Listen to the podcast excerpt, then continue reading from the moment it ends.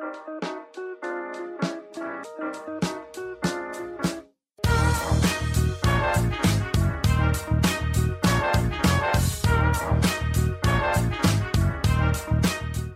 und herzlich willkommen, wir sind die Fotologen. Mein Name ist Thomas Jones und in Rating grüße ich den Falk Frasser. Hallo Falk. Schönen guten Morgen, Thomas Jones. Guten Tag, Falk Frasser. Guten Morgen, ja, so, äh, ist noch morgen, ist noch morgen, ja. Kann man, kann man als morgen durchgehen lassen, 11.28 Uhr irgendwie. Studentischer Morgen ist das. Ja. Studentischer Morgen, ja, das lass, lass wir mal so gelten. Das ist wie Frühstück bis 16 Uhr im Café. Ja, oder 24 Stunden Frühstück finde ich auch immer super. Ja, ja. Ja, Frühstück ist, ähm, was man draus macht oder so. Also ich finde da 24 Stunden Frühstück super. Ich könnte den ganzen Tag frühstücken. Wie geht's dir? Mm, ich finde es vor allen Dingen sympathisch. Ich, also ich, es gibt dann die Uhrzeit, wo ich dann keinen Bock mehr habe, aber das ist dann irgendwann am Nachmittag.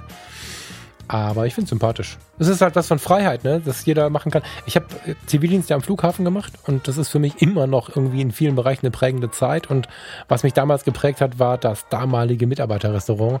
Da gibt es einfach 24 Stunden alles. Das finde ich mhm. großartigst, weil da wird ja auch über Nacht an den Fliegern gearbeitet. Es gibt Sicherheitspersonal, es gibt die Polizei. Es ist 24 Stunden was los an so einem, an so einem Drehkreuz wie dem Flughafen.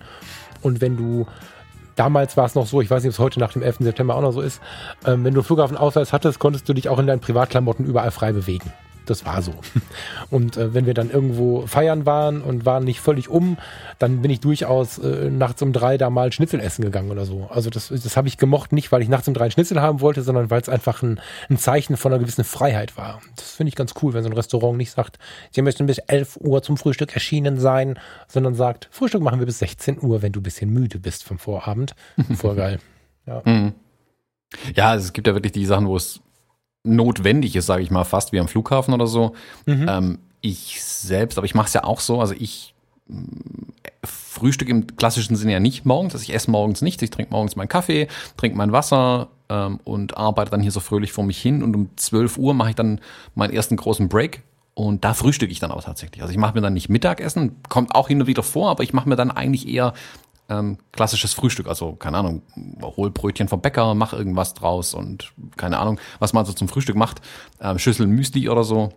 Ich habe da nicht, meistens nicht wirklich den Bedarf, da Mittag zu essen, weil mir, ich finde Mittagessen irgendwie fast langweiliger als zu frühstücken. Frühstücken mag ich irgendwie mehr. Also wenn ich so meine Wochen angucke, würde ich sagen, dass überwiegend wird bei mir um zwölf gefrühstückt, als dass da Mittag gegessen wird. Ja, ich, es ist halt so ein gefühltes Ding, ne? Ich gucke nicht auf die Uhr und denke, jetzt ist aber Mittagszeit. Das hätte meine liebe Oma gemacht. Ne? Wenn um zwölf Uhr nicht gegessen wird, dann gibt es aber Theater. aber ähm, wenn ich jetzt lange weg war. Neulich waren wir mal bis drei Uhr irgendwie auf so einer Party. Das ist jetzt ein bisschen länger her, dass ich bis drei Uhr auf einer Party war. Ich habe keinen Schluck Alkohol getrunken, war am nächsten Morgen aber völlig verkatert. Man wird halt älter. Und ähm, wenn ich dann irgendwann, nachdem ich langsam aufgestanden bin, äh, langsam duschen war, äh, langsam mit den Hunden draußen war, um 13 Uhr Bock auf Frühstück habe, dann möchte ich mich halt genau dem hingeben können. Deswegen mag ich das. Das mhm. ist so ein bisschen einfach. Ja. Ja, ja wir ja, waren ja, Thomas, bitte? Äh, ja, wir waren letzte Woche in Berlin, da haben wir es genauso gemacht, als wir da, ähm, wir sind, oh Gott, wir sind früh morgens irgendwie geflogen. Ich glaube, wir sind um sechs, sieben irgendwie geflogen, ähm, haben die Verwandtschaft besucht in Berlin oben und sind um elf, zwölf irgendwann in einem äh, kleinen ähm, hm, Restaurant im Biss Delhi, Delhi äh, aufgeschlagen. Delhi, glaube ich, oder? Ja, Delhi ja. im Englischen. Ähm, okay. Äh, Ah, Delhi, also D-E-L-I. Hm. Mhm. Ähm, Barkomis, wer es vielleicht kennt, wird sich freuen. Das kenne ich, das ist ja geil. Echt? Ja, Bar in Bar den Hackischen Höfen, oder? Äh, gibt es in den Hackischen Höfen und im, in der Bergmannstraße gibt es nochmal eins. Ah, okay. Und ich war kurz nach der Öffnung irgendwie da, 2009 oder so, da war das mega hip irgendwie, nicht mhm. weit von der Lumas Bar, äh, Quatsch, von der Lumas Galerie entfernt. Das, äh, ja, das kenne ich. Ach, witzig. Mhm. Ja. Ja, siehst, dann kennst du es ja schon. Ja. Ähm, ich, ich kenne ich kenn das in den Hackischen Höfen nicht, also ich war noch nicht drin. Ich habe gesehen, da gibt es eins, ich kenne das in der Bergmannstraße. Da gibt es halt leckere Bagels, Kaffee, Kram, Gedöns. Mhm. Ähm, und da haben wir uns einfach reingesetzt, so ein kleines Päuschen machen, mal ankommen so ein bisschen. Und also nachdem wir schon ein bisschen unterwegs waren äh, in Berlin und ja, da ist man in Ruhe gefrühstückt, Kaffee getrunken, das war ganz äh, nett. Also kann ich durchaus empfehlen, wer mal ähm, irgendwie in, in, Berlin frühstücken will, soll da hingehen. Mein ähm, ursprüngliches Lieblingsfrühstückslokal in Berlin gibt's leider nicht mehr. Oder zumindest finde ich, über die Google-Suche steht permanent geschlossen dran oder permanently closed. Ähm, das, das steht beim Steffen Böttcher auch, das heißt nichts. Gut, der bietet auch kein Frühstück an im Moment. Vielleicht liegt es einfach daran. ähm, ich bin früher mal, also wir sind früher mal ins Capslam gegangen. Ähm, das fand ich ja mega, mega gut. Das war so ein richtig amerikanisches Frühstück, so wie ich es mag. Ähm, war aber, ähm, glaube ich, schon immer sehr speziell irgendwie. Und ich weiß nicht genau, also da hat es irgendwie einen Pächterwechsel gegeben oder so. Und ja, seitdem gibt's, das scheint es jetzt geschlossen zu sein. Das ging, oder ging nicht mehr lange gut. Ähm, aber wer das kannte, wird jetzt vielleicht auch ein Tränchen vergießen ähm, für das Capslam. Ich habe mir da so manche Frühstücksidee auch vielleicht abgeschaut bei denen, muss ich zugeben. Mhm. Weil es schon richtig, richtig gut war. Also wenn jemand vielleicht einen Tipp hat ähm, in Stuttgart oder Berlin oder sonstigen Städten ähm, für Frühstücksrestaurants, Frühstückslokalitäten, ähm, gerne uns schicken. Das wird mich brennend interessieren. Oder teilt im Campus, das ist vielleicht noch cooler, dann kriegen es die anderen auch gleich mit. Ähm, da bin ich immer offen für Empfehlungen. Also das coolste Frühstück in eurer Umgebung hatte ich ja tatsächlich bei euch. Ja, das bin ich auch beruhigt. Jetzt dachte ich schon, was kommt jetzt? Du bist, du willst, also der Thomas ist echt krass, ne? Wenn ihr Bock habt, ihr müsst den, also ihr könnt den auch für ein Frühstück buchen, ne? Ich habe sowas noch nicht erlebt. Du sitzt da, sitzt da morgens irgendwie äh, müde mit einem Kaffee und denkst, was kommt jetzt? Und dann stellt er sich zehn Minuten in die Küche und kommt mit irgendwas wieder, wo du denkst, da musst du Geld für nehmen, Alter. Zehn ja. Minuten? Ja, war doch immer, aber länger. Faszinierend. Ich sehe gerade, ich habe gerade Mist erzählt, Bakomis, äh, die, die, die, die, Bergmannstraße war 94 schon da, also äh, egal, ja. Ja, aber das ist sogar das erste, okay. Ja. Also ja. ich weiß ja, dass es zwei gibt. Ja. Ja, äh, um, um vielleicht zu verraten, was es zum Frühstück gab, weil sonst kommen die Nachfragen, garantiert. Ähm, es gab, ähm, was gab's? Spiegelei, es gab Frühstückstortillas, mehr oder weniger. Also auf einem Tortilla-Fladen äh, war äh, gegrilltes Gemüse. Was war noch drauf? Ich weiß es gar nicht, Avocado, also äh, Guacamole, Käse und ein Spiegelei, das Ganze dann nochmal in der Pfanne rausgebacken. Ähm, war, wenn ich das so sagen darf, glaube ich, ganz gut.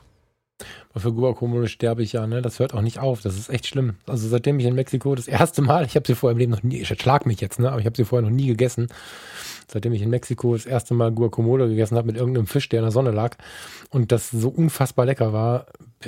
Ich, also ich könnte den ganzen Tag einfach alles nur in Guacamole dippen oder sie löffeln oder was. Das ist extrem schlimm. Mhm. Ähm, ja, Thomas, also wir müssen jetzt genauso weitermachen, weil ich sitze hier den ganzen Tag und, und, und bin draußen und treffe mich mit anderen Fotografen und Fotografinnen und plane irgendwelche Sachen mit Studios und, und, und treffe mich mit irgendwelchen Leuten, die meine Kunden sein wollen und die irgendwas, weiß ich auch nicht, so, ne? Das kann auch gerne so weitergehen und ihr dürft mir gerne auch auf diesen Kanälen hier weiter Anfragen stellen für Porträts, Hochzeiten, Firma, was auch immer. Heißt aber, für mich ist mein Leben gerade super spannend, aber ich weiß nicht, ob das so Podcast äh, spannend ist. Deswegen hast du jetzt die Aufgabe, uns äh, Input für diese geile Episode zu bringen jetzt. Ähm, ja, Falk, Berlin war ja nicht so fotografieren. Ne? Berlin war ja, glaube ich, mehr so, äh, ich darf dir das Laptop und die Kamera nicht anpassen, oder? Hab ich das ja, genau. Das war Familiebesuchen, ganz klar. Da war jetzt Fotografie, ich glaube, also keine Ahnung, vielleicht habe ich 20, 30 Bilder geschossen, nicht mal einen Film voll gemacht irgendwie. Mhm. Ähm, das war jetzt nicht so der Fokus. Ähm, da müsste ich mir auch ein bisschen Zeit mal mitnehmen. Also ich will unbedingt mal in Berlin richtig fotografieren gehen, mal eine Zeit lang. Habe das bis jetzt leider noch nicht geschafft. Ähm, steht auf dem Plan, aber da ich jetzt schon eine Weile auch nicht mehr bei der Verwandtschaft oben tatsächlich war, habe ich ganz bewusst alles daheim gelassen im Prinzip und mich drauf konzentriert, äh, Zeit zu verbringen da oben. Ähm, was ich aber vielleicht so als Empfehlung neben den Barkomis noch raushauen kann, da wir am Freitag hatten noch ein bisschen Zeit für uns, waren ein bisschen in Berlin unterwegs und haben uns trotzdem versucht, ein paar Ecken anzugucken, wo wir noch nicht waren. Und wir waren dann eben, wir sind irgendwie, ich weiß gar nicht warum, am Hauptbahnhof gelandet. Ah, genau, ich wollte zum Kalumet nach Berlin. Ähm, mhm. Ich wollte mir eigentlich einen neuen Rucksack anschauen. Da können wir vielleicht auch nochmal irgendwann drüber sprechen. Ja, ähm, sehr gerne. Das ist ja auch immer so eine Odyssee bei mir. Also ich glaube, da jede Fotografin und jeder Fotograf da draußen wird das gleiche Problem haben. Rucksäcke und Taschen kann man irgendwie nicht genug haben. Also ich zumindest ja, ja. nicht. Ähm, in nächster Zeit verkaufe ich vielleicht ein paar Sachen, weil es zu viele sind.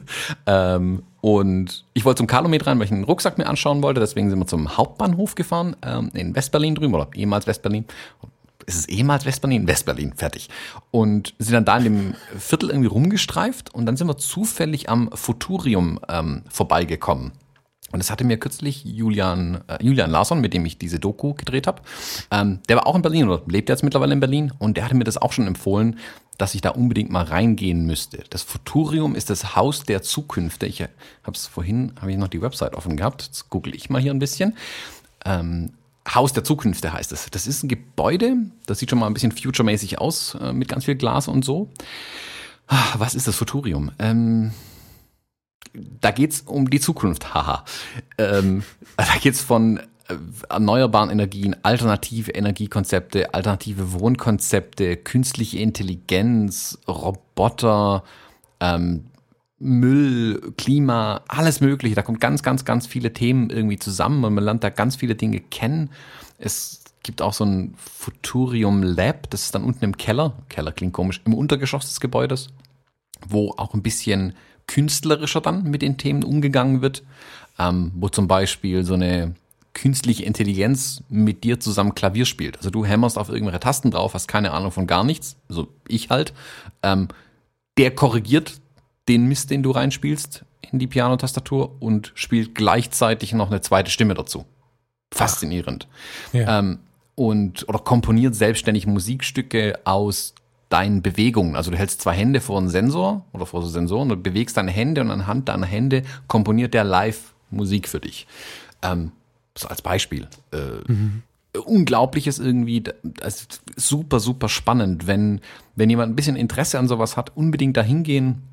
Ähm, wenn ihr Kinder habt, ab, keine Ahnung, fünf vielleicht, also lesen wäre cool, aber man kann ja auch ein bisschen seinen Kindern was erklären, das ist vielleicht auch ganz witzig, ähm, was da so steht. Geht dahin, ich fand das mega spannend. Also ich bin da durchgerannt wie ein kleiner Junge und war völlig begeistert, wollte gar nicht mehr raus. Ähm, Kostet nichts, ist kostenlos komplett. Ähm, fand mhm. ich auch sehr, sehr cool. Ähm, ich weiß gar nicht, wer da der Träger dahinter ist, der das Ding finanziert. Ich gehe jetzt irgendwie vom Bund aus, aber keine Ahnung, müsste man mal vielleicht nachschauen, weil es halt steht ja im Regierungsviertel irgendwo rum. Ähm, ich fand es mega, mega spannend. Ähm, wir wollten eigentlich nur kurz reinschauen. Ich glaube, wir waren am Ende zweieinhalb, drei Stunden da irgendwie drin. Ähm, also unbedingt machen. Wenn ihr die Gelegenheit habt, in Berlin seid oder so, ähm, zwei Stunden Zeit habt, geht da rein, guckt euch das auf jeden Fall an. Es liegt super praktisch, ja, was ist super praktisch? Man muss ein paar, zehn Minuten laufen vom Hauptbahnhof, ähm, ist aber kein Problem zu erreichen auf jeden Fall. Das kann ich jedem äh, empfehlen. Den Calumet in Berlin, hm, den kann ich nicht, vielleicht nicht unbedingt jedem empfehlen tatsächlich. Der hatte nämlich den Rucksack nicht, den ich haben wollte. Mhm. Ähm, deswegen bin ich jetzt äh, direkt enttäuscht. Ähm, aber dafür habe ich jetzt den Rucksack, den ich haben wollte. Welchen? Was? Ich, ich weiß von nichts, warum.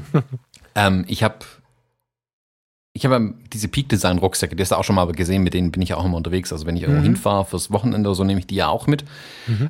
Ähm, und die sind ja an sich auch cool. Ich mag total diese Flexibilität von den Dingern, aber da dieses Jahr bei mir unglaublich viele Reisen irgendwie anstehen, also gerade so auch Kurzreisen, wo ich echt nur mal zwei, drei Tage irgendwo bin für einen Auftrag oder äh, für Workshops oder so, ähm, sind die nicht ganz ideal. Also die sind ja wirklich mehr auf, das ist so ein Rucksack, den hast du täglich bei dir dabei, den kannst du mitnehmen, da kannst du deine Fotoausrüstung komplett reinpacken, kannst auch zum Shooting damit fahren, alles super. Aber das ist ganz klar deren ähm, Zweck, für den sie entwickelt worden sind. Fürs Reisen taugen die irgendwie nur bedingt, habe ich immer wieder das Gefühl. Mhm. Ähm, also geht auch, klar, aber es gibt Spezielleres. Und Peak Design hat letztes, vorletztes Jahr, glaube ich, sogar eine Kickstarter-Kampagne am Laufen gehabt, wo sie eine neue Travel Line Rucksäcke und eine Travel Line an Taschen und Rucksäcken vorgestellt haben, die, wie der Name sagt, mehr den Fokus aufs Reisen legen. Also man kann die als reine Reise-Equipment verwenden. Peak Design mhm. aber hat immer den Fotografen und die Fotografin im Hinterkopf. Und der lassen sich ähm, modular adaptieren. Sprich, der Rucksack ist innen erstmal leer. Ähm, der hat aber von den Außenmaßen hat er ähm, wie heißt Handgepäckgröße, sprich er passt da rein, das ist schon mal wichtig.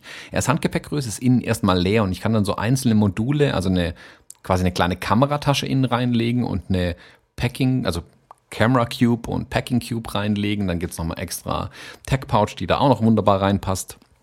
Und man kann sich das so ein bisschen zusammenstückeln, je nachdem, was man jetzt tatsächlich macht. Also es ist nicht wie bei den anderen Rucksäcken, wo man diese Trenndinger aus dem Klettding rausreißt und irgendwie umbaut, sondern da sind quasi eigene kleine Taschen drin. Und ich fand das Konzept damals schon super und habe mich damals einfach zurückhalten müssen, weil ich mir da nagelneu meinen anderen Rucksack gekauft hatte oder meine beiden Rucksäcke gekauft hatte. Mhm. Und jetzt, weil ich jetzt einfach gemerkt habe auf den letzten paar Trips, dass mir der Rucksack ein bisschen auf den Keks ging, habe ich gedacht, ach komm, jetzt muss ich mir den mal angucken. Deswegen wollte ich zu Calumet fahren, mir den mal angucken. Hatten den nicht, jetzt habe ich ihn bestellt und mal liefern lassen und bin direkt mega begeistert. Das ist so schlau und durchdacht, was die immer machen. Ähm, das begeistert mich jedes Mal. Ähm, also ich, ja, ich glaube, ich muss da mal ein YouTube-Video oder sowas zu dem Rucksack machen. Da gibt es zwar schon tausend, aber ich will auch noch eins machen. Mhm. Ähm, also im Moment begeistert mich das Ding echt. Vor allem, es sind so Kleinigkeiten. Du kannst ja diesen Camera Cube da irgendwie reinlegen ähm, in den Rucksack und den festmachen quasi, dass die Kamera da drin ist. Jetzt kannst du dann entweder das Ding so drehen, dass du von hinten rankommst, also machst den kompletten Rucksack auf, kommst an deine Kamera ran, oder du drehst den diese Innentasche quasi im Rucksack, sodass du von den Seiten rankommst, so wie die anderen Peak Design Rucksäcke. Sprich, du lässt ihn auf einer Schulter, ziehst ihn nach vorne und kommst an die Seite an deine Kamera ran, wenn du in der Stadt unterwegs bist. Das Schöne ist, das kannst du während dem Trip machen. Also ich kann praktisch mit in Reisekonfiguration dahin reisen und vor Ort dann das Ding umbauen zum Kamerarucksack mehr. Und mhm. das ist natürlich schon ganz cool. Ähm, gibt eine Million versteckte Taschen. Man kann die, die, die, ähm, die, ähm, wie heißt die Bügel, Schulter, wie heißt es, wo man einen Rucksack anzieht? Rucksack. Die Schultergurte. Schultergurte. Man kann die Schultergurte unter eine Abdeckung drunter klemmen, die dann magnetisch quasi zugeht. Sprich, die Schultergurte wackeln nicht im Flieger rum und bleiben an allem anderen Gepäck die ganze Zeit hängen. Also wenn es in den Overhead-Bins oben drin ist. Also lauter kleine Sachen. Das Ding ist wirklich echt mega schlau. Das ist nicht billig, das muss man auch sagen. Da bist du mal kurz irgendwie 500 Euro los. Ähm, aber ich fürchte gerade fast, dass der meine ganzen anderen Rucksäcke ablösen könnte. Ähm, so begeistert bin ich im Moment noch. Weil er halt auch groß genug ist, dass er eigentlich mein komplettes Equipment transportieren kann, wenn ich zum Kunden fahre mit für einen Shoot oder so. Also zumindest Kamera-Equipment. Klar, Blitze und Krempeln müsste dann noch woanders hin, aber da passt auch ordentlich was rein. Also das Ding ähm, begeistert mich ein bisschen, muss ich sagen. Ich finde im Moment auch, also cool, ist ja wahrscheinlich wieder unbezahlbar, oder? Ja, 500 Euro bist. Wie gesagt, Alter Schwede. Das ist nichts für einen armen, gründenden jungen Typen wie mich. Ich ähm, gucke aber tatsächlich in die gleiche Richtung gerade. Äh, nicht für 500 Euro bitte. Ah, ich kenne jemanden, der verkauft seine alten Peak Design Rucksäcke. Du? ja. Ja, aber du bist ein Schwabe, da ist das mit dem Freundschaftspreis nicht so gut. Na, ich verkaufe den zum Neupreis, der ist ja so gut wie neu. genau, ja, das wollte ich ja gerade sagen, du Vogel. Ähm, ich äh, schaue gerade tatsächlich dieser Tage ein bisschen rum, weil ich ja, weiß nicht, was haben wir heute für ein Datum in zwei Wochen? Ich bin beim Michael in Heidelberg auf dem Workshop. Ich bin beim Steffen auf dem Hochzeitsfotografie-Workshop. By the way, wer da, da sind noch ein, zwei Plätze frei, glaube ich, wer da Bock hat. Ähm, ich weiß nicht wann, müsst ihr googeln. Stil der ist auch in Berlin, Fotografie. Bitte? Das in Berlin, genau? Ja, also dann im Barkomi frühstücken und dann zum Steffen gehen. Das ist eine schöne Idee, Barko. Ach, siehst du, guck mal, habe ich gerade nicht mal über, übereinander gelegt bekommen. Manchmal bin ich so ein bisschen behindert, was sowas angeht. Äh, Stilpirat Hochzeitsfotografie. Ich äh, guck mal eben, ob ich es finde. Ähm, Im April hat er einen Workshop draußen. Ähm, da fahre ich halt hin. Wir fliegen nach Nizza im Spätsommer. Und das sind alles solche Reisen, wie du es gerade schon gesagt hast. Habe ich eigentlich keinen Bock auf einen großen Koffer. So, also, ne, so. Und jetzt gucke ich ein bisschen, was, was kann ich denn irgendwie, wie kann ich denn alles in mein Handgepäck prügeln? Und da schaue ich gerade nach dem Koffer und bin irgendwie jetzt so mm, offen, offen gestanden, habe ich bei Amazon ein bisschen rumgeguckt und so.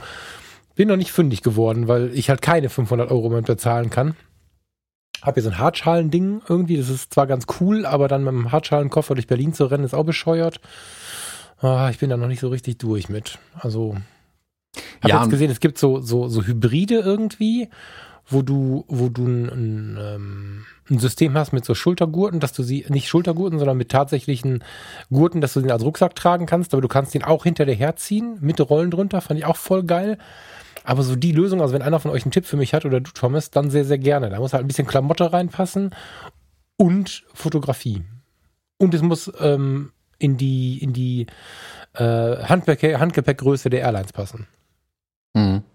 Ja gut, ich habe ja mm, so einen kleinen Handgepäck-Rollkoffer, habe ich ja auch. Ähm, also einen Hartschalenkoffer halt von mhm. Horizon sind die. Die mhm. habe ich mal günstig geschossen. Also einen großen und einen kleinen Koffer für die großen Reisen, sag ich mal. Mhm. Ähm, aber meistens, wenn ich solche Kurztrips mache, ist ja Fotografie schon immer ganz wichtig mit dabei auch irgendwo. Ähm, und deswegen ich mag total diese Koffer zum Hinterherziehen auf vier Rollen, also zum Neben sich herziehen, so muss man eigentlich sagen. Da kriegst du aber dein Kamerazeug halt immer nur schlecht rein oder du musst dann noch mal eine extra Tasche da reinschmeißen. Das finde ich irgendwie alles albern. Äh, oder so, es gibt ja diese Schaumstoffwürfelchen, die man sich zusammenstellen kann, also die quasi wie das Innenleben von einer Kameratasche sind. Aber dann mhm. bist du vor Ort und hast keine Kameratasche. Und wenn ich halt in der Stadt unterwegs bin, will ich meine Kamera auch irgendwo hin tun, da kann ich den Koffer wieder nicht nehmen. Also einen Rucksack werde ich am Ende des Tages meistens irgendwie brauchen, ähm, um meine Kamera auch tagsüber zu transportieren oder mein Krempel tagsüber zu transportieren. Laptop muss da reinpassen und so. Und an sich liebe ich die Koffer total. Die sind fürs Reisen auch voll gut. Ähm, Habe ich jetzt auf einigen Reisen schon dabei gehabt. Aber für diese Kurztrips ist mir ein Rucksack tatsächlich lieber. Das, das Schöne an, den, an dem Peak Design Rucksack und den Rucksack kennen, auch die alten haben das schon, die haben ja zum Beispiel auch einen, einen Hüftgurt noch dran. Also du kannst die wirklich, ähm, oben gibt's einen äh, Brustgurt und einen Hüftgurt, sprich du kannst die auch bequem anziehen, auch wirklich eine Weile mit dir rumtragen, mhm. auch wenn die schwer sind. Mhm. Also Handgepäck ja acht Kilo, glaube ich, normalerweise. Genau. Äh, wird bei mir zum Glück nie gewogen, weil die Rucksäcke, glaube ich, leicht und total fluffig aussehen, aber bei mir halt meistens 12, 13 Kilo wiegen oder so. Boah und tragen sich aber trotzdem bequem tatsächlich. Also das ist mit das Erste, was ich mache tatsächlich, wenn ich so einen Rucksack bekomme, auch meinen großen Backpacker-Rucksack und so weiter, ähm, ist die Dinger komplett nagelvoll machen mit äh, Gewichten oder mit meinen ähm, Sandsäcken, die ich auf meine Blitzstative drauflege. Das ist meist das Erste, was ich schnapp und da reinschmeiß, um A, die Gewichtsverteilung ein bisschen zu prüfen oder gucken, okay, wie bequem ist der Rucksack, wenn er wirklich schwer ist? Weil die Kameraausrüstung, das wissen wir alle, die kann sehr schwer werden. Mhm. Und gerade bei den Flügen, selbst wenn du ja einen großen Koffer hast, du packst ja nicht deine Kamera in den großen Koffer rein oder deine Kameras und deine Objektive, also Mehrzahl von allem, ähm, mm. musst du ans Handgepäck nehmen. Weil also im, im, im Frachtraum sind die Dinger danach, ähm, ja, äh, das ist dann Kunst, was da rauskommt in Einzelteilen, aber garantiert kein funktionales Equipment mehr. Ähm, Sprich, das muss ja alles in den Rucksack rein. Und dann muss der trotzdem bequem sein, mich damit Ja, ne, das nächste, genau. Und das nächste Problem ist ein bisschen sicher sollte der schon sein, weil nicht selten kommst du an, hast nur Handgepäck gebucht, dann sagen sie, sorry, Kabine voll, das muss eingecheckt werden. Und dann gibst du deinen Rucksack in, in, in, in äh, nee, wird, ja, hatte ich ja auch schon mal den Fall, würde ich aber nicht mehr machen, kannst dich auch einfach ähm, rausreden, kleiner Lifehack vielleicht. Sagt einfach A, es ist Kameraequipment drin und B, es sind ganz viele Akkus drin. Die Akkus dürfen nicht in den Frachtraum. Hä? Alter, und, okay, ja, und die dürfen dich auch nicht mit einer Handvoll Akkus in den Flieger setzen, das ist ja auch scheiße. Also wenn du keine andere Tasche dabei hast, müssen sie dir deinen Koffer oder deinen, deinen Rucksack lassen. Das können sie nicht ja, machen. Okay.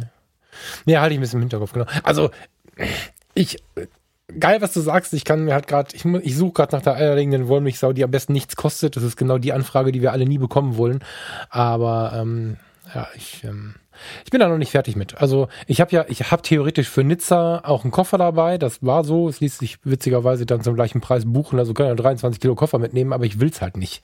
So. Ne? Und da ist halt da grübel ich gerade halt so ein bisschen rum, was ich machen soll. Ich habe tatsächlich von Amazon Basics ein bisschen was gefunden, was ich, was ich ziemlich gut finde. Da bin ich mal gespannt, ob die sich gerade so dermaßen verbessern mit ihren Eigenprodukten oder ob das jetzt, das weiß ich noch nicht, aber ja, also wie gesagt, ich bin da noch nicht fertig mit. Mhm.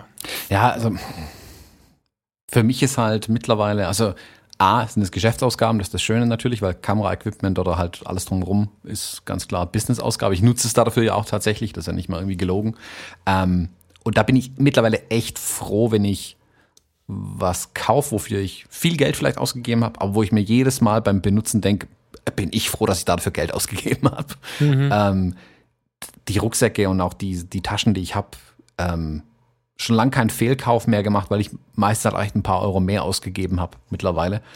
Ähm, das ist schon ganz gut. Also bei dem Rucksack zum Beispiel, ich bin ja eigentlich kein Fan davon, zum Beispiel mit einem Rucksack durch die Stadt zu rennen, um zu fotografieren. A, sieht man immer sofort aus wie der Volltourist ähm, und irgendwie ist es auch unbequem. Also du bist, dein, deine Silhouette wird ja größer durch den Rucksack, signifikant größer. Und vor allem, du hast immer auf dem Rücken das blöde Ding.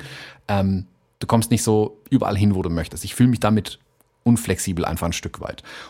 Ähm, der Travelline-Rucksack, dieser Camera Cube, der innen drin ist, ich kann den rauslösen aus dem Rucksack und kann einen von meinen Kameragürten, die ich ja bereits habe, daran befestigen und habe dann eine kleine Tasche, die ich umhängen kann, ja, als Schultertasche. Ja. Und ich habe die gleiche gleiche Sachen drin. Also ich muss nicht extra was mitschleppen. In New York beim letzten Mal zum Beispiel habe ich so gemacht, ich hatte mein Rucksack, meinen großen Peak Design Rucksack, in dem ich meine komplette Kameraausrüstung, also ich hatte ja, weil ich das Buch geschrieben habe, habe ich ja drei Kameras mitnehmen müssen. Das ging ja gar nicht anders. Das war ja voll ätzend. Also ich habe die GFX, die XT4 und die ähm, X Pro 2, nee, die X100F dabei gehabt. Ähm, plus mehrere Objektive, weil man muss ja ein bisschen spielen. Ich musste das Maximale rausholen. Wäre wär eigentlich nicht mein Wunsch gewesen, so viel Krempel mitzubringen. Dann wollte ich auch noch Video machen, das hat es nur noch schlimmer gemacht alles. Mhm. Ähm, dann habe ich also den Rucksack mit 12, 13 Kilo voll gehabt habe einen großen Koffer gehabt und in dem großen Koffer hatte ich dann meine kleine äh, Think Tank Retrospective Tasche drin, weil ich mit der eigentlich nach New York reingehen wollte zum Fotografieren, nicht mit dem großen Rucksack, weil mhm. viel zu unhandlich eigentlich dafür, was ich mache. Also da reist irgendwie mit drei Taschen irgendwo hin. Das ist ja auch völlig albern. Und da, genau das Problem erschlägt jetzt zum Beispiel der neue Rucksack, weil ich da eine kleine Tasche, auch wenn die bei weitem nicht so hübsch und so schön ist wie meine Retrospective-Tasche, okay, aber ich kann die, ich kann es Aber Schultergurt oder was? Ja, ja, nee, ein Kameragurt. Also ich habe diese Peak Design Kameragurte und ja, die ja, haben dieses aber, aber, du hängst, aber du hast einen Gurt, also du hängst das Ding dann um eine Seite deiner Schultern zum Beispiel. Genau. Ja, da will ich halt gerade von weg. Ich habe ja hier so eine, so eine Rindsledertasche, die ich ja über alles liebe, die ich seit Jahren mit durchschleife, die, die, die dann immer mal wieder auch irgendwie äh, gefettet und geölt werden muss, weil sie immer wieder dann aussieht, als wenn sie schon 300 Jahre alt wäre, anstatt 30 so.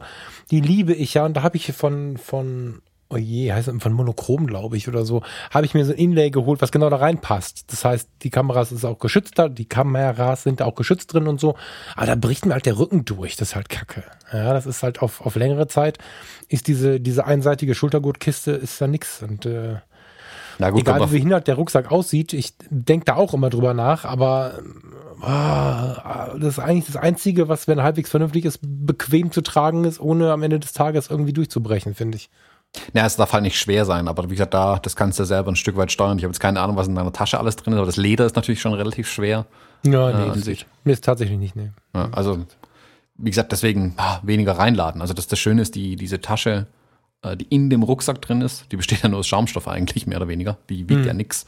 Und dadurch lässt sich die wunderbar in so einem etwas breiteren, ich habe ja diese ganz schmalen Kameragurte, aber ich habe auch die etwas breiteren von Peak Design, lässt sich die wunderbar tragen tatsächlich. Hm. Also es klein, schmal. Wie gesagt, sieht ein bisschen albern aus. Sieht halt voll nach Kameratasche aus. Das ist das, was ich eigentlich nicht will.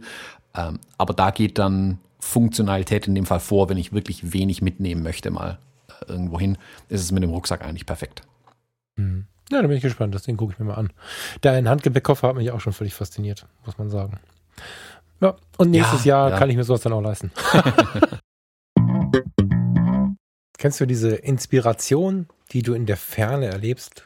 Kennst du diese Leichtigkeit, diese Einfachheit, die du spürst, wenn du im Urlaub fernab deines Alltags darüber nachdenkst, wie du dich entwickeln kannst, wie du dich fotografisch weiterentwickeln kannst, wie du besser werden kannst, was du mehr fotografieren solltest, wie du mehr fotografieren solltest. Im Liegestuhl mit einem Cocktail in der Hand, unter der Sonne, unter den Palmen fühlt sich das immer so, so einfach an. Und dann kommst du zurück nach Deutschland und hast nichts davon im Gepäck. Das liegt nicht nur daran, dass du in der Ferne so viel Inspiration spürst. Das stimmt. Das liegt vor allen Dingen daran, dass du in der Ferne die Inspiration spürst, sie aber nicht umsetzt. Und das wollen wir anders machen. Wir laden dich ein nach Nizza. Die Côte d'Azur im Spätsommer erleben unter der Sonne Südfrankreichs, blauer Himmel, blaues Meer und genug Zeit für die Entwicklung deiner Fotografie. Street- und Reportagefotografie in Nizza. Spürbare Fotografie in der Praxis erleben. Komm mit uns an die Côte d'Azur an dem Wochenende 28. bis 30. August 2020.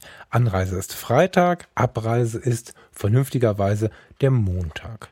Wir wünschen uns mit dir eine schöne Zeit, tolle Fotos und vielleicht das ein oder andere Glas Wein. Schau doch mal vorbei auf www.fotolog.de. Dort findest du den Menüpunkt Workshop Nizza. Aber Thomas, du warst, du warst noch viel mehr unterwegs und eigentlich möchte ich ähm, mal so ein bisschen mehr erfahren von dem, also ich weiß es schon, aber ich finde, dass wir noch mehr erzählen müssen von dem, was du so getan hast in der letzten Woche, in den letzten Wochen.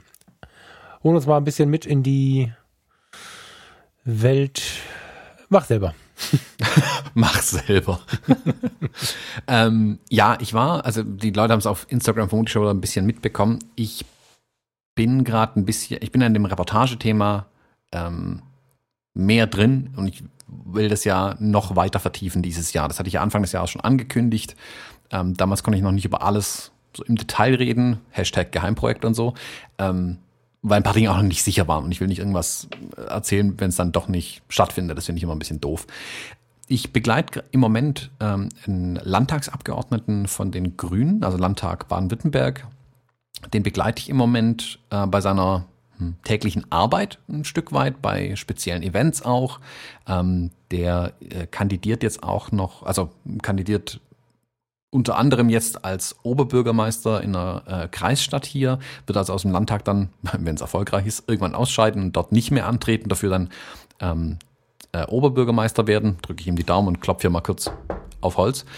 Ähm, Und ich begleite ihn ein bisschen in seinem Alltag. Das heißt, dass ich äh, jetzt in den letzten Tagen und Wochen war ich bei ähm, irgendwelchen Meetings dabei, wo er sich zum Beispiel mit seinem Wahlkampfteam getroffen hat oder der Wahlkampfkommission. Ich war aber auch im, im Landtag dabei in Baden-Württemberg, durfte mich da frei in allen Räumen, nicht frei in allen Räumen, aber weitestgehend frei bewegen und habe da ein bisschen ähm, Schatten gespielt äh, an ihm und habe ihn da einfach mal ein bisschen bei seiner täglichen Arbeit begleitet. Ähm, ich habe das so am Rande vielleicht, ich habe am Anfang habe ich mit seinem Team ähm, kommuniziert, was die Termine angeht, was wäre denn interessant mitzugehen, damit ich ein bisschen einen Überblick kriege, okay, wo macht Sinn, dass ein Fotograf mitgeht, weil jetzt einmal acht Stunden in einem Meetingraum sitzen ist fotografisch nur semi-spektakulär und für ihn ja auch nicht unbedingt verwertbar, für mich nicht unbedingt verwertbar. Ähm, deswegen dachte ich, okay, lasst mal ein paar Termine rüberwachsen. Wo fändet ihr es interessant, Bildmaterial zu haben? Wo braucht ihr mich? Und schmeißt auch mal ein paar andere Sachen rein, damit ich sagen kann, okay, das finde ich vielleicht interessant, da kommt was Cooles raus aus fotografischer Sicht. Ähm, dann gewinnen wir da beide was dran. Dann haben die mir ausgewählte Terminvorschläge geschickt, also eine Untermenge seines gesamten Terminkalenders.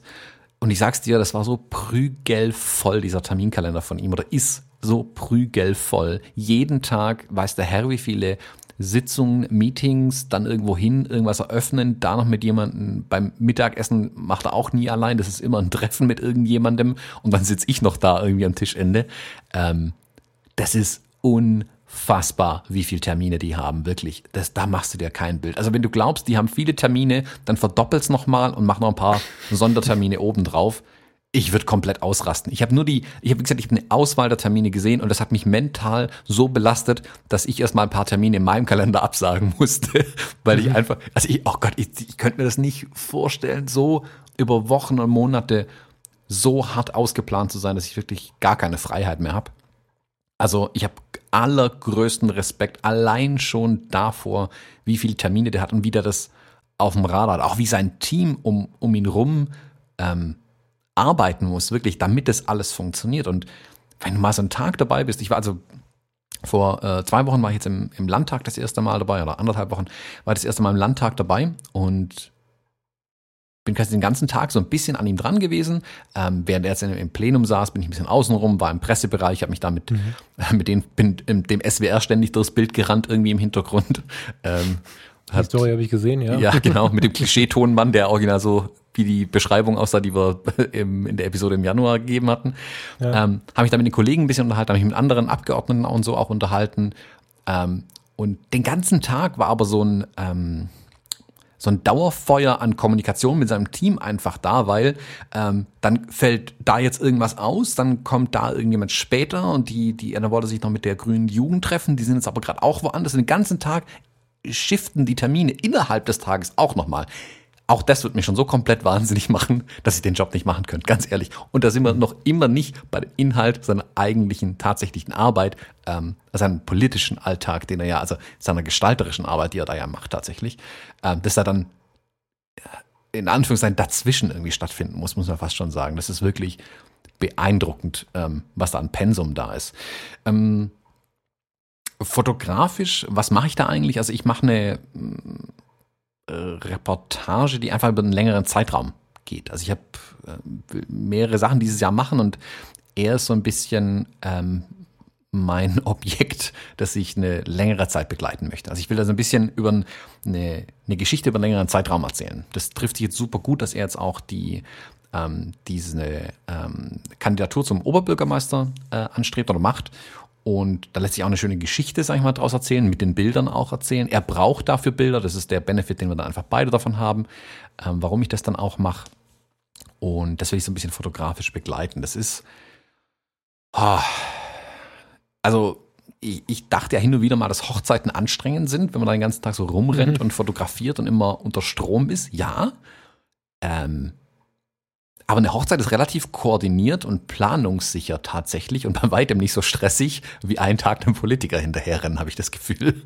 Ähm, aber es ist eine interessante Abwechslung auf jeden Fall, das mal zu machen und auch ähm, fotografisch durchaus interessant. Also man sieht ja ganz andere Sachen mal. Also ähm, äh, Baden-Württemberg hat ja ein bisschen eine Sonderstellung, was den Landtag angeht, weil das ist der einzige neu gebaute Landtag in Deutschland.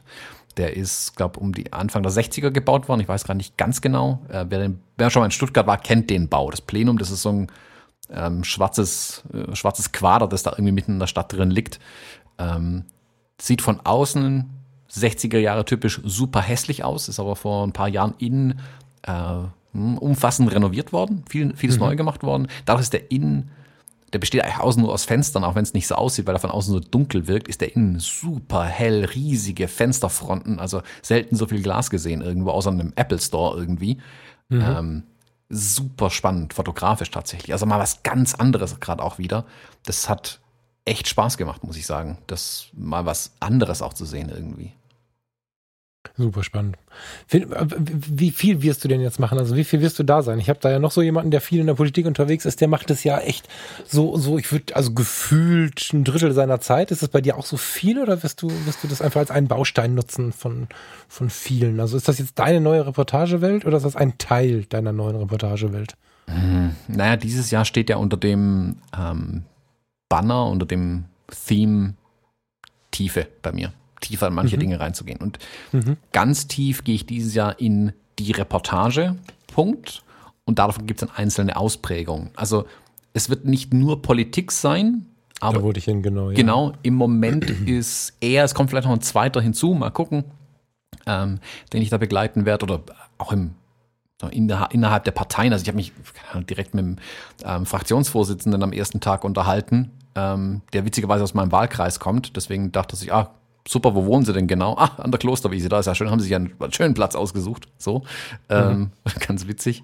Ähm, und da wird sicherlich noch mehr drumherum passieren, was ich jetzt noch nicht absehen kann.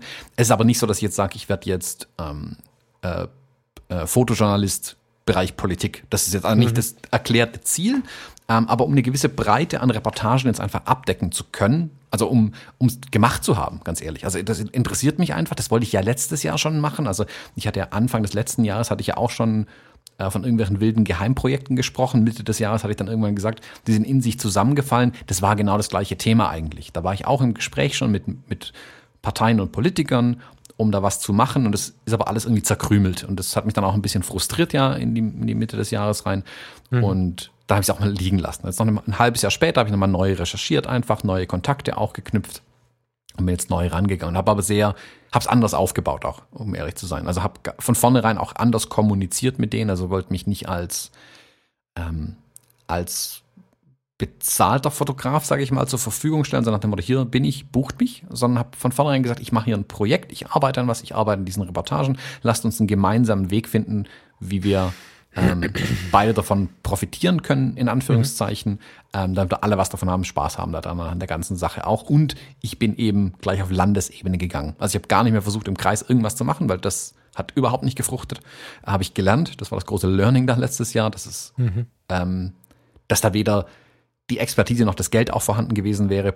Punkt ähm, ich muss auf Landesebene gehen oder wie Steffen, den hat es ja gerade gemeint, auf Bundesebene dann das Ganze dann zu machen. Bundesebene, Berlin ist halt leider weit weg ähm, und brauche ich gerade auch nicht, ist auch schwer ranzukommen vielleicht, ähm, aber hier auf Landesebene kann man auch genug machen. Ähm, mhm. Der Hintergrund, warum ich das aber mache, also warum Politik mich interessiert, das klingt jetzt blöd, also ich mache die Reportage auch, weil mich Politik interessiert und ich einfach, also ich will nicht Politiker werden, da wäre ich hoffnungslos an der falschen Stelle. Ähm, das wäre gar nicht meine Welt. Also wer mich schon mal in einem Meeting erlebt hat oder in der Diskussion weiß, dass ich in der Politik fehl am Platze wäre. Das heißt nicht, nicht inhaltlich, aber einfach in der Methodik. Das wäre nicht meine Welt. Ich bin da kein Mensch für so viele Kompromisse. Ich will eher Konsens und das ist da oft ich gar sehe nicht Thomas, wie er, wie er im Landtag oder im Bundestag sitzt und aus der 24. Reihe bei den Grünen, äh, seine Kaffeetasse dem AfD-Vorsitzenden an den Kopf schmeißt. Ja. Bei laufenden Kameras. So ungefähr. Also, ja, ähm, das wäre schwierig mit mir. Habe ich ein unschönes Bild gezeichnet, tut mir leid. Ja, also, aber es, es ist witzig, wenn du die, ähm, die Plenardebatte so verfolgst, wie auch da manche Politiker, die den Kopf ganz tief in ihren Händen haben, damit die Hände beschäftigt sind, damit sie nicht Dinge rüberwerfen oder so, quer ja, durch ja, den Plenarsaal. Das ja. gibt's schon. Ähm, aber, also wie gesagt, Politik mir super, super wichtig. Ich kann aber nicht in die Politik gehen, das ist nicht meine Welt. Punkt. Das ist gut, dass ich mal zur Abwechslung was nicht mache, habe ich für mich erkannt. Aber ich möchte das Thema transportieren. Jetzt kann ich gucken, okay, welche Werkzeuge habe ich zur Verfügung? Fotografieren kann ich. Ähm, was kann ich damit machen? Jetzt habe ich ja sowas ähm, wie äh, diese Dokumentation, bei der ich ja mitgearbeitet habe, Anfang des Jahres, diesen, diesen Educational-Film.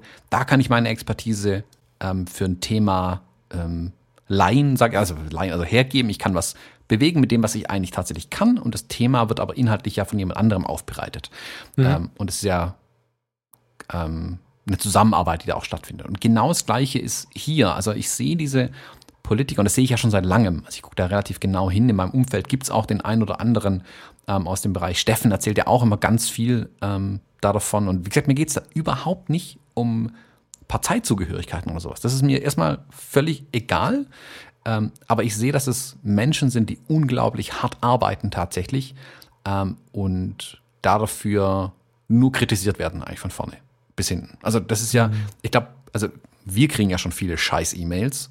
Ähm, ich will nicht wissen, wie viele er bekommt. Er hat mir da mal ein paar so Sachen gezeigt, die da bei ihm aufschlagen und er ist ja, ähm, er, er sagt ja selber eher irgendwo auf der hinteren Bank ähm, im Landtag. Ähm, und selbst ihn treffen da die Sachen schon. Also mit einer Härte in der, in der, in der Ansprache zum Teil, also nichts von den anderen Politikern, aber also aus dem, aus dem allgemeinen äh, Volk, sag ich mal, ähm, kommen da Kommentare, E-Mails, Anrufe und ein Scheiß reiner machst dir kein Bild. Und dabei versucht er wirklich was zu bewegen. Und es geht allen so, egal welche Partei da kommt. Das ist ja, das ist ja was, ich habe es gerade beim Steffen auch gehabt, also insofern, die Doppelhörer kennen es jetzt und hören es nochmal. Diese Differenziertheit fehlt halt total. Ne? Also der, der Steffen selber wird ja wirklich hart angefeindet, weil er einen Politiker der CDU fotografisch begleitet. Die, die CDU, das sagt ja selber ganz gut, ähm, ist ja nun mal nach wie vor noch eine Volkspartei, die jetzt nicht irgendwie radikal ist. Und ja, man kann sich über Strömungen Gedanken machen, ja, man kann das alles diskutieren, das ist auch alles gut so, dass die Leute mit offenem Auge dabei sind.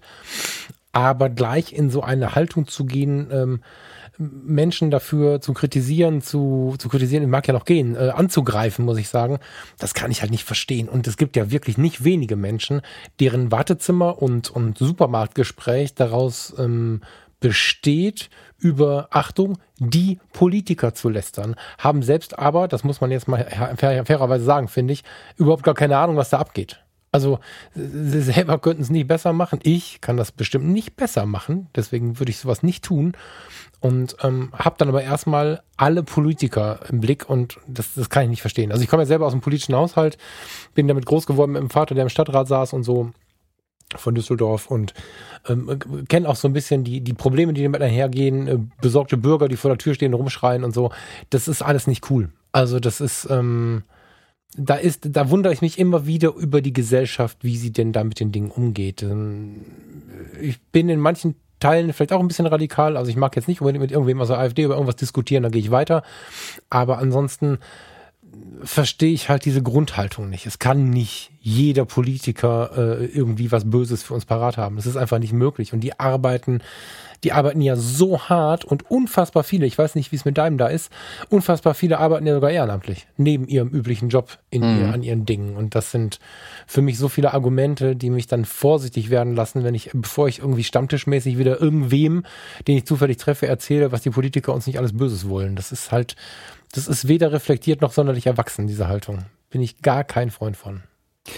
Ja, es ist halt, ich meine, die haben einen schweren Stand. Eigentlich können die es keinem recht machen. Selbst wenn sie mhm. alles richtig machen, ähm, was ihre Überzeugung angeht und das, wofür die Partei vielleicht steht, gibt es ja die anderen dann immer noch und denen kannst du ja automatisch nicht recht machen. Das ist ja autom es ist, ist ja ist ja geht einher damit, dass es Parteien gibt oder Politik gibt, dass es Meinungen gibt, dass die eben aufeinanderprallen an irgendeinem äh, Punkt. Aber wenn man so eine Plenardebatte mal verfolgt, dann oder auch die Ausschusssitzungen, die eigentlich hm, tatsächlich interessanter sind. Plenardebatten sind ein bisschen für die Öffentlichkeit, sage ich mal, während die Ausschusssitzungen, da wird eher miteinander gesprochen auch.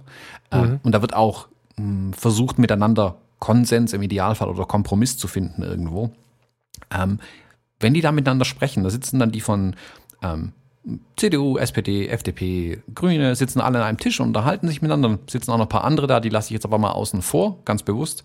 Ähm, dann reden die miteinander und die begegnen einander auf Augenhöhe. Auch während der Plenardebatte läuft man mal kurz rüber zum Kollegen von der anderen Partei und spricht mit dem. Oder mhm. ähm, auch nicht innerhalb der Koalition, sondern mit einer von den anderen Parteien. Man geht rüber, unterhält sich, hey, du kennst dich doch aus, hast einen Tipp. Also mal auf Augenhöhe, mit Respekt wird miteinander mhm. umgegangen. Und das ist cool so. Natürlich muss man in der Öffentlichkeit auch muss seine Meinung einstehen, was anderes sagen und so. Alles richtig. Auch das ist aber auf Augenhöhe mit Respekt passiert, die ganze Sache.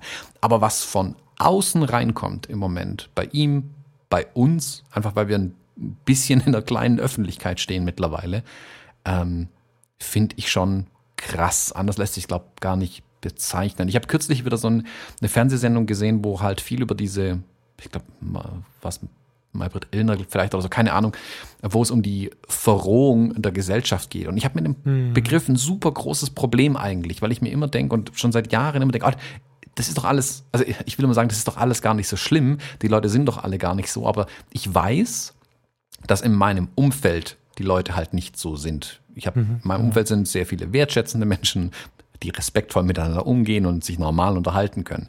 Wenn ich aber unser beider E-Mail-Postfach im Moment so anschaue, ähm, glaube ich schon, dass manche Leute einfach nicht mehr alle Tassen am Helm haben irgendwie. ähm, und ich muss mich wirklich fragen, wenn ich die E-Mail, äh, sag mal, den ähm, Müttern von den Leuten vorlesen würde, die, also den Partnern, den Freunden, den also Arbeitgebern. Also wirklich, ich habe das übrigens schon mal überlegt, wenn es richtig krass wird, ob das nicht mal was für die Arbeitgeber wäre. Aber das mal am Rande. Ja, also oh, ja, ja, ja, ich finde es wirklich, da, oh, ich, ich merke, halt, wie sich mir die Nackenhaare aufstellen, wenn ich nur dran denke, was da drin steht. Es wird halt, es ist halt ein gewisser, es ist eine gewisse Aggressionslust vorhanden, die ich nicht verstehe. Also wenn, wenn ich jetzt, ob ich, da können wir jetzt über die Politiker sprechen, über die Künstler sprechen. Ich habe kürzlich mit einem Künstler gesprochen, der in der Öffentlichkeit steht.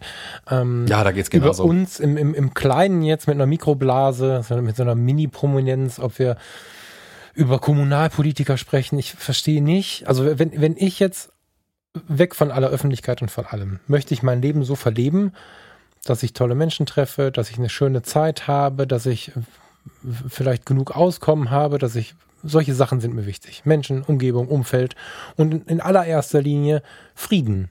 Mir tut es weh, wenn ich mit Menschen streite, wenn wir beide als, als, als inzwischen enge Freunde mal in eine Diskussion kommen, wenn, wenn man sich mit einem Partner irgendwie mal aneckt. Das sind alles Momente, die finde ich schade und versuche dann immer wieder daran, Gutes zu tun, meinen Teil dazu beizutragen, dass es nicht mehr so wird und am Ende möchte ich abends friedlich im Bett liegen und meinen Frieden haben und, und ich verstehe nicht, woher diese Aggression kommt und diese Wut kommt. Das kann ja nicht mit dir oder mir oder mit dem Politiker, über den wir gerade reden, zu tun haben direkt, dass man dann beleidigende, böse Nachrichten schreibt und, und, und, und diese Leute ja teilweise auch angeht und so.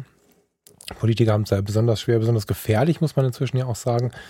Ich persönlich kann das nicht verstehen, was einen Menschen dazu bringt, nicht friedlich schlafen gehen zu wollen. Ne? Also wenn ich jemandem eine Mail geschrieben habe, was er denn für ein schlimmer Typ ist und ähm, wenn ich, äh, keine Ahnung, äh, andere beeinflusst habe, einen Menschen auch blöd zu finden und all diese Dinge, die da so passieren, regelmäßig, dann kann ich nicht friedlich schlafen gehen. Dann, dann kann ich nicht in den Spiegel schauen. Wenn ich gläubig bin, habe ich ein Problem mit meinem, mit, mit, mit meinem Glaubensgrundsatz, weil egal von welchem Glauben wir sprechen, in keinem Glauben wird gelehrt, dass du irgendwen terrorisieren sollst oder so. Das gibt es nicht. Ähm, ganz im Gegenteil, wenn ich ethische Grundsätze habe, gegen alles, was irgendwie Grundsatz im Leben sein sollte, verstößt ein solches Verhalten. Und mir tut es weh und wenn ich das von Steffen höre, was da passiert, ähm, wenn ich höre, was die abbekommen oder auch von dir jetzt und auch in unsere Postfächer gucke, was ist los mit den Menschen, dass man sich nicht die Hand gibt und nicht miteinander spricht? Also, verstehe es nicht. ja, nicht also das ist ja ein komplett eigenes Fass, was man da tatsächlich aufmachen müsste, aber ich glaube halt, dass die Leute dass da einfach so ein gewisser Disconnect da ist, wenn die in ihre Tastaturen reinhämmern oder in ihrem Telefon auf die Tastatur einhämmern, dass die gar nicht sehen, ob das auf der anderen Seite Menschen sitzen. Irgendwie. Das ist das Einzige, wie ich es mir noch erklären kann, dass die glauben, sie würden ihre Tastatur beleidigen und nicht uns. Ähm, ja, also, aber so wird's ja, so wird's psychologisch hier und da begründet, das stimmt. Aber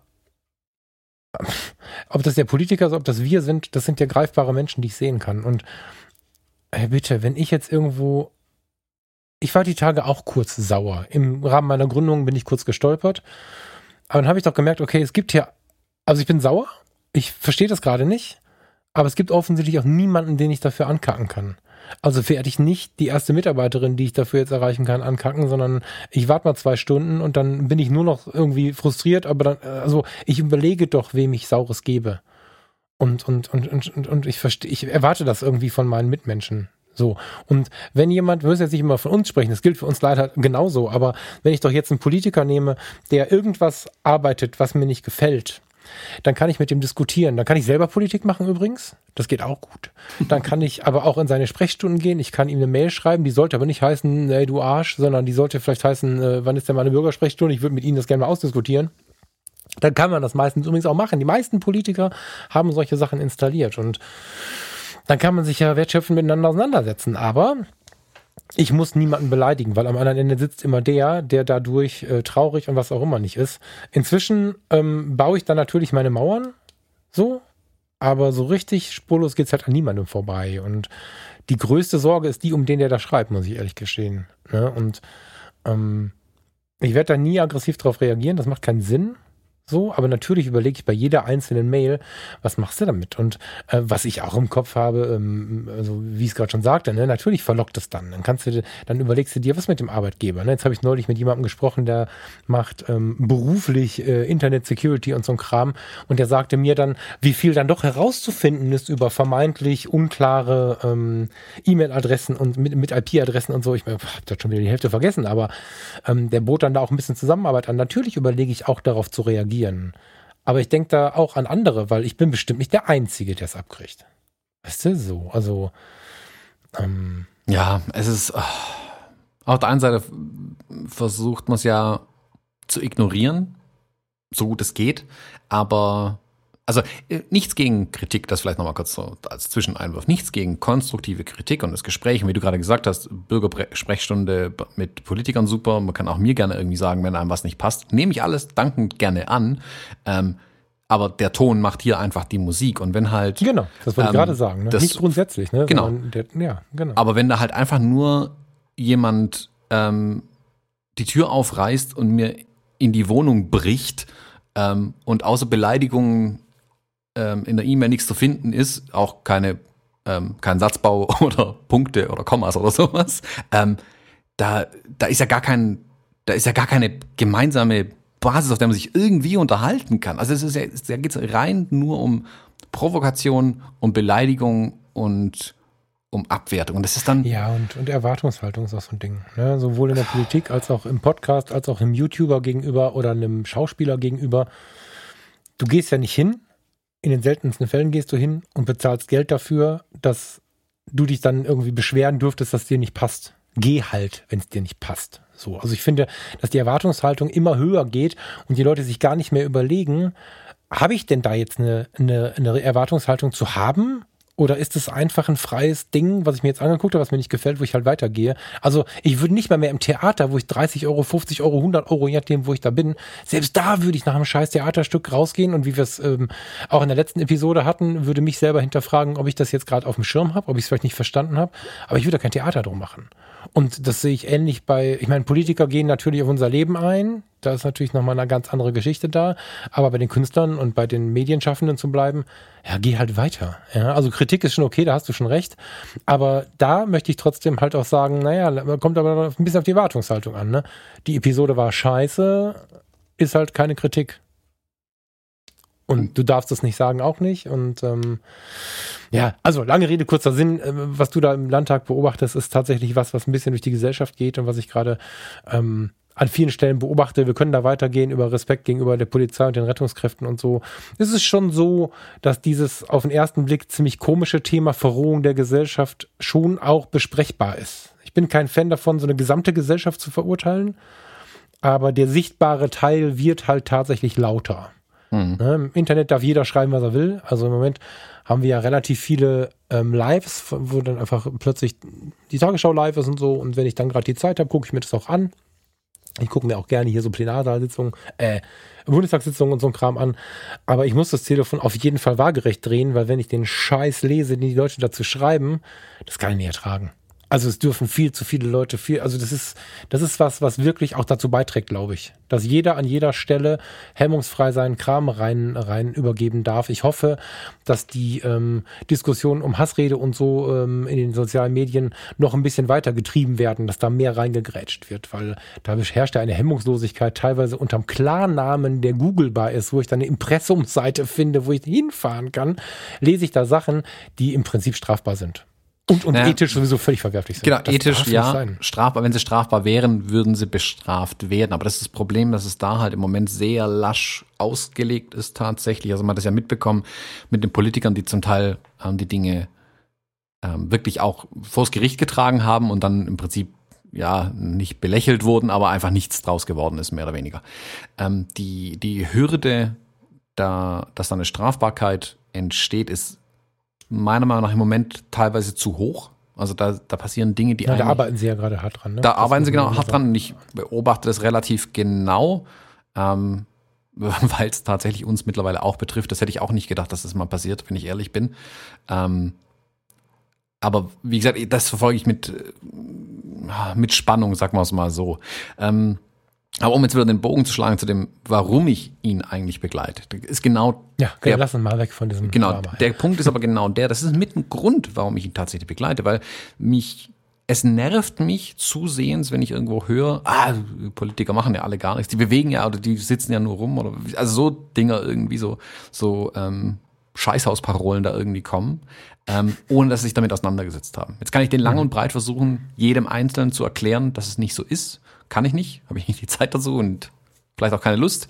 Aber ich kann mit Bildern zeigen, was tatsächlich passiert, wie viel ähm, da gemacht wird. Und selbst, ach, das ist auf Bildern so schwer zu transportieren eigentlich. Also ich habe ähm, nach nach meinem ersten Tag im Landtag zum Beispiel sind wir abends ähm, kurz vor der Tür gestanden, ähm, bevor sich unsere Wege dann getrennt haben und haben ein bisschen uns unterhalten. habe ich gesagt, hey, eigentlich sollte es Bürgerpflicht sein. Ich weiß nicht, wie sie es realisieren lässt, einen Tag im Landtag zu verbringen.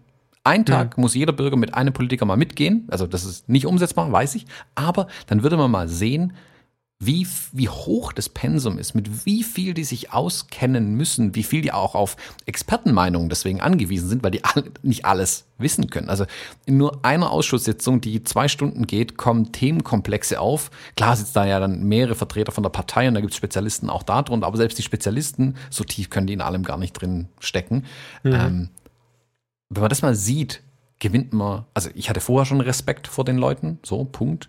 Aber dann gewinnt man nochmal einen ganz anderen Respekt. Und deswegen äh, finde ich es zum Beispiel gut, während ich da war, also vermutlich jeden Tag so, wenn, wenn Sitzung ist im, im, im Plenum, ähm, dass ähm, Schülergruppen da waren. Da waren irgendwie zwei Busladungen Schüler oben auf der Besuchertribüne, die das dann angehört haben. Klar, ein paar sind extrem gelangweilt da davon, ähm, aber man sollte es mal gesehen haben und man sollte da viel mehr hingucken tatsächlich. Und ähm, ich versuche halt mit meinen Bildern da ein bisschen meinen Teil einfach dazu beizutragen. Einfach um zu zeigen, guck mal, so sieht die Arbeit aus, das machen die den ganzen Tag. So anstrengend kann das auch sein, das darf ja da durchaus mit einfließen, ähm, um da ähm, nicht inhaltlich darüber zu berichten, was er oder sie tun, ähm, sondern das Doing quasi ein bisschen äh, abzubilden mhm. einfach. Also wie gesagt, ich will es auch inhaltlich ganz klar trennen. Ich muss ja auch nicht mit allem übereinstimmen, was Politiker machen. Das sei jedem freigestellt. Ich will nicht die Meinung zur Politik inhaltlich ändern. Mir geht es um den, die Meinung, den Eindruck, das Verständnis für die Politiker und Politikerinnen zu ändern, ein Stück weit. Darum geht es mir mit der Reportage eigentlich mehr. Mhm. Ja, sehr wertvoll. Weißt du, ähm, ob das die, die Schulklassen noch machen? Also wir waren, aber ich bin nun mal, hatte 84 eingeschult worden. ähm, wir waren ähm, zweimal in meiner Schullaufbahn im Landtag. Ähm, ist das noch so? Oder ist das was? Ich meine, jetzt sind natürlich viele auch weit weg, aber ähm, ist das noch Thema oder gibt es das nicht mehr? Weißt du das? Ähm, wir waren nie im Landtag. Ach, okay. So, also ich, gut, ich bin jetzt auch schon älteres Semester, aber wir waren tatsächlich nie im Landtag. Das fand ich ähm, mhm. Jetzt, wo ich nochmal drüber nachgedacht habe den letzten Tag, dachte ich mir, hm, warum eigentlich nicht? Also meiner Generation ist ja immer vorgeworfen worden, wir wären politisch nicht interessiert. Ähm, aber irgendwie hat man auch nicht so wirklich viel dafür getan, dass es uns interessieren würde. Das wird den heutigen ja noch lauter, den heutigen äh, Generationen ja noch lauter vorgeworfen. Deswegen, also jetzt seit Greta hat es ja ein bisschen gedreht, aber im Großen und Ganzen halt. Rezo hat es ja auch äh, richtigerweise in dem Fall zumindest, äh, oder in dem Bezug zumindest halt auch darauf hingewiesen, dass es nicht so spannend ist. Aber wenn ich überlege, wir waren Pflichtveranstaltungen, ne? Nicht, wir, wir können mal einen Ausflug machen, sondern Pflichtveranstaltungen. Wir waren im Stadtrat, Kommunalpolitik haben wir arg besprochen. Wir waren im Amtsgericht, haben uns drei Verhandlungen angeguckt, danach eine Stunde, eine Fragestunde mit dem Richter gehabt. Wir waren im Landtag zweimal. Ja, wir waren einen Tag mal im Krankenhaus. Da hat der Arzt uns ein bisschen was erzählt und uns ein bisschen was gezeigt. Also wir hatten sehr, sehr viele Sachen, die sehr nah ja, am, am Gesellschaftserleben waren. Und mhm. das hat mich in Teilen bis heute geprägt, obwohl es ja teilweise nachher stark übermalt wurde von meinen eigenen Berufserfahrungen, muss man ja auch sagen, denke ich immer noch an diese Tage zurück, wie sehr die mich auch in meinen jungen Jahren dann ähm, beeindruckt haben und auch meine Denkweise so geändert haben. Deswegen, jetzt wo du es gerade sagst, ich glaube, das gibt es alles nicht mehr. Ich weiß nicht, wie viele, also ob das in Anführungszeichen im normalen ähm, Lehrplan heißt, drin ist. Ähm, ich würde es hoffen, natürlich. Mhm. Ähm, aber ich weiß es tatsächlich nicht. Also hm, müsste man sich mal äh, informieren. Ähm, also es sollte mehr sein. Es kann nicht genug sein. Also egal wie viel ist, mehr wäre immer gut, sag mal so. Ja. Ähm, hm, weiß ich nicht. Ja, wie gesagt, also ich, äh, ich fand es ja auch, ähm, das hatte ich ja damals, wo es um dieses, um diesen Film geht, bei dem ich mitgearbeitet habe, die Schulklasse. Ich fand, war total begeistert, wie interessiert die Schüler eigentlich sind äh, an den Themen, die ihnen da hingelegt werden. Also junge Menschen können sich ja sehr intensiv mit Themen beschäftigen. Man muss es ihnen halt ein bisschen aufbereiten und muss ihnen die Möglichkeiten auch einfach geben. Und ähm, da fände ich es wirklich gut, wenn da jede Schulklasse ins, in, in, die Landtage fahren würde, damit die das wirklich mal erleben können, was da so passiert. Und wie gesagt, vielleicht sogar noch tiefer reinblicken können. Jetzt nur oben im, mhm. im Plenarsaal sitzen und da unten diskutieren sie über die ähm, Höhe von zukünftigen Gullideckeln ist natürlich super unspannend irgendwie. Ähm, sehe ich ein, aber das ist halt nur ein Ausschnitt des Ganzen. Deswegen wäre es da halt wichtig, ähm, mehr zu sehen tatsächlich. Und wie gesagt, ja, das versuche ich halt mit meiner Fotografie vielleicht dem einen oder anderen ein bisschen nahe zu bringen, ähm, mhm. wenn dann die Möglichkeit besteht. Ja. Ich bin gespannt, was da noch kommt, da freue ich mich drauf. Total gut. Mhm. Ja, ich bin auch mal gespannt, was da noch alles passiert dieses Jahr. Das ist ja das Schöne an so einem Langzeitprojekt jetzt wieder, wo ich mir echt mega auch darüber freue, dass ich ein so ein langfristiges Projekt habe. Das entwickelt sich ja auch. Da passieren auch über die Zeit hinweg ganz spannende ähm, zusätzliche Entwicklungen, die man vorher gar nicht absehen konnte. Also ein Shooting irgendwo machen, irgendwo ein, zwei Tage hin für eine Reportage, cool, alles super spannend. Aber je länger du dir für sowas Zeit nimmst, über die äh, größer dieser Zeitraum wird, desto mehr Möglichkeiten gibt es ja auch für Überraschung, für äh, Unerwartetes, Unbekanntes, was noch alles dazukommen kann. Das ist ja das Schöne am Leben. Also ich sehe jetzt schon, dass mein, dass mein Businessplan anders aussehen wird, wenn ich ihn lebe. ja, also ich bekomme jetzt schon ähm, Input, wo ich denke und merke, oh krass, da sind Möglichkeiten, da, da, da habe ich gar nicht dran gedacht und andere Sachen ähm, wollte es unbedingt machen, sind jetzt nicht mehr so attraktiv. Und das ist das Schöne in, der, in dem breiten Feld von Fotografie und, und Kunst, finde ich. Wenn du dich da irgendwie bewegst, auch vielleicht zum Haupterwerb, du bist halt, du bist halt nie statisch. Also du bist nicht mehr der Fotoladen in der Fußgängerzone und das finde ich total interessant. Ähm, weil es mir, wir würden jetzt, glaube ich, ich würde langsam uns aus dieser Sendung hier herausgeleiten, weil mir eben das Datum nicht eingefallen ist, dass äh, der Workshop mit Steffen in Berlin, also stilpirat.de, da findet ihr den Hochzeitsfotografie-Workshop am 18.04. in Berlin da bin ich auch zugegen. Da ist natürlich der Steffen zugegen, weil es gibt den Workshop. Wenn auch einer von euch Bock hat, gerne. Gerne, gerne da hinkommen. Ähm, ja, und wir sind halt noch in Nizza und in New York. Das findet ihr auf fotologen.de. Da gibt es die Buchungsseite, wie man da mit uns mitfliegen kann. Ja. Genau. Da würde ich sagen, ich wünsche eine schöne Woche. Ich dir auch und laufe jetzt mal schnell zu meinem Termin, weil deswegen mache ich hier gerade so einen, deswegen ziehe ich gerade. Ach, deswegen machst du hier so einen Druck. Ja, wir sind zu spät. Du hast einen Termin mit einem Frühstücksbrötchen bestimmt. Ich habe, ich habe, ja, das werde ich ihr nicht ausrichten, weil das klingt jetzt nicht so. Ähm ich, ich gehe jetzt kurz ein bisschen, äh, wie habe ich das in letzter Zeit bei LinkedIn immer äh, benannt? Ich gehe jetzt mal Energien zusammenwerfen. Das ja. ist doch gut. Ja. Thomas, ich wünsche dir eine schöne Woche, bin total gespannt und wir hören uns ja eh gleich wieder. Liebe Hörer, bis auf sehr bald. Bis dann. Tschüss. Tschüss.